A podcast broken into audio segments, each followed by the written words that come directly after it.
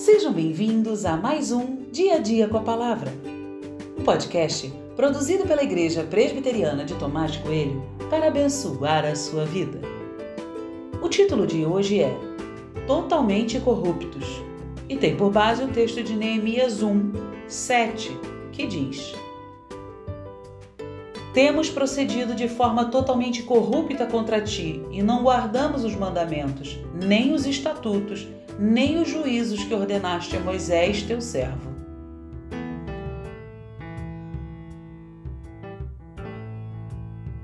Há vários anos atrás assumi como meu os votos propostos pelo pastor A.W. Tozer, e o primeiro deles é: trate seriamente com o pecado. São muitas as situações que me mostram que tratar o pecado seriamente é algo difícil. Por vezes flertamos, e tantas outras apenas justificamos. Em casa, por exemplo, ao falar com os meus filhos sobre algo que eles fizeram de errado, escuto frases do tipo: não fui eu ou foi sem querer. Comparo o que escuto no dia a dia com as palavras de Neemias e me pergunto: por que não agimos como ele? Temos procedido de forma totalmente corrupta.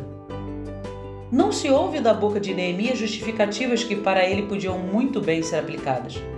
Ele poderia ter dito: Senhor, eu não sabia de nada, errei por falta de conhecimento, ou talvez: Senhor, não tenho participado dessa situação, perdoa os meus irmãos. Mas só que não. Neemias não mascara, não inventa, não justifica, não passa a mão na sua própria cabeça. Ele trata o pecado seriamente. Tratar o pecado seriamente tem muitas implicações. Significa entender que ofendemos a Deus quando pecamos que o pecado produz afastamento entre nós e Deus, que o pecado pode me levar a pecados ainda mais graves e sorrateiros, e, sobretudo, aprender a não minimizar o seu significado, entre tantas outras questões. Não tratar seriamente com o pecado é abrir uma grande e larga porta para que os outros pecados sejam praticados. É perder a oportunidade de arrependimento e perdão. É fingir-se de santo. Neemias não minimiza as palavras, não se esquiva, não brinca. Responda a si mesmo quando, ao tratar de algum pecado seu, usou palavras tão pesadas como Neemias. Talvez nunca, mas espero que tenha feito isso muitas vezes. Trate seriamente com o pecado.